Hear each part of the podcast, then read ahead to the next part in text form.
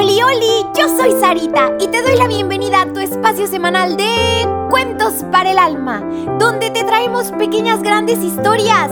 ¿Listísimos para el cuento de hoy? Vengan, acompáñenme. Segundo mandamiento. No tomarás el nombre de Dios en vano.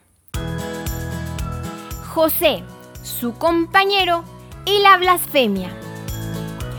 Esta historia trata de dos personitas. Una es José. Soy un muchacho de 15 años, soy obrero electricista y toda mi ilusión es hacerme obrero especialista en electricidad. Y además, quiero ser un hombre de provecho. Trabajo en un taller, pero vaya que es difícil. Todo era más fácil cuando yo estudiaba. A pesar de sus solo 15 añitos, José no era un muchacho cobarde. Al contrario, era prudente pero decidido y también muy audaz. Muy cerquita de él trabajaba otro muchacho. Yo soy el otro muchacho. Soy Román, un joven bastante chulo. Tengo 20 años. Mm, la verdad que sí soy algo engreído, pero miren estos músculos.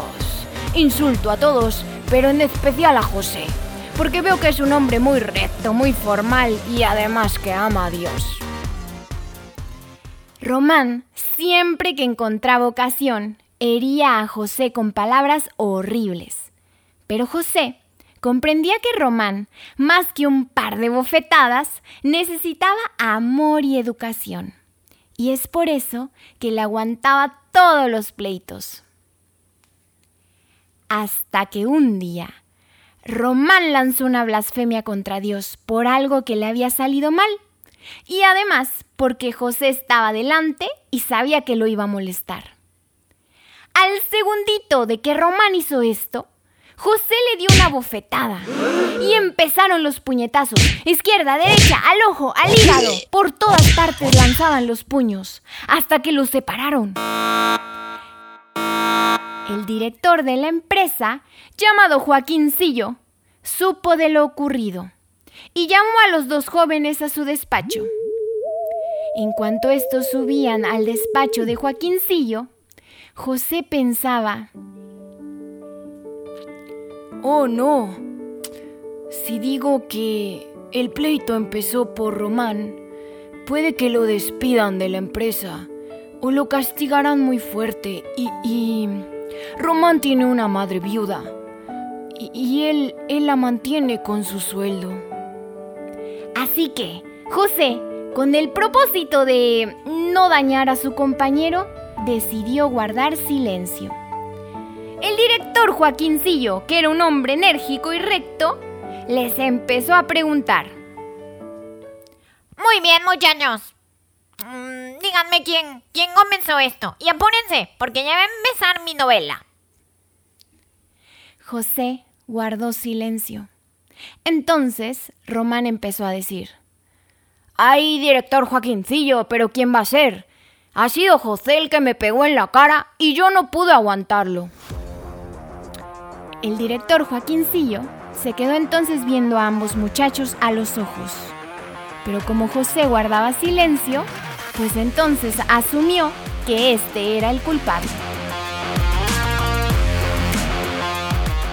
Cuando José salía del taller, lo llamó aparte el encargado y le dijo, Estás tres días suspendido, José, y no vas a tener ni trabajo ni sueldo. ¡Fuera de aquí! Al día siguiente, Román llegó al taller y vio el puesto de José vacío. ¿Qué hice? No puede ser, no puedo ni dormir. Creo que lo que hice sí estuvo muy mal. José fue muy valiente en salir en defensa del honor de Dios. Así que por fin Román comprendió que de haber hablado José, el despedido hubiera sido él.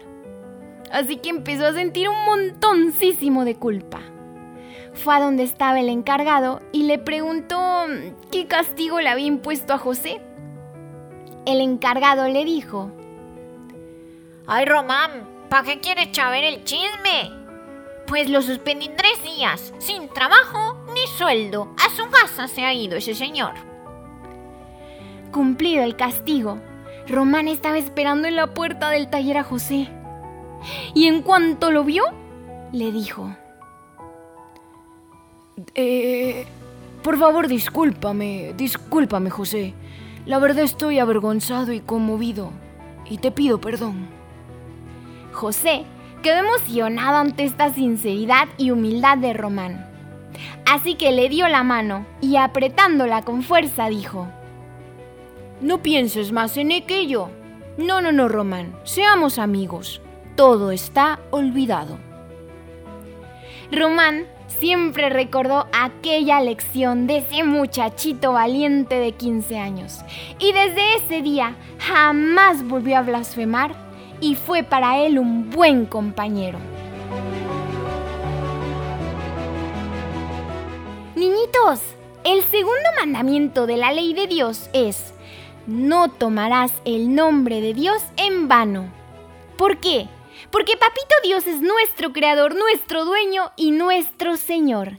A Él debemos amor, reverencia y respeto. Así que niñitos, jamás, pero jamás, jamás pongamos a Dios como testigos de nuestra mentira. Ahora bien, niñito, ¿qué te hace pensar y hacer esta pequeña gran historia? ¿A poco nos deja muchísimo para reflexionar? Pero sobre todo lo que nos mueve a actuar. Niñito, acuérdate de decirle a tu papi o a tu mami que le den seguir para que cada semana ya aparezcan los cuentos de manera automática. Y también por favor comparte este programa con todos tus amiguitos, tus vecinos y hasta con tus primos. Te espero la próxima semana con un nuevo cuento. Que Dios te bendiga muchísimo.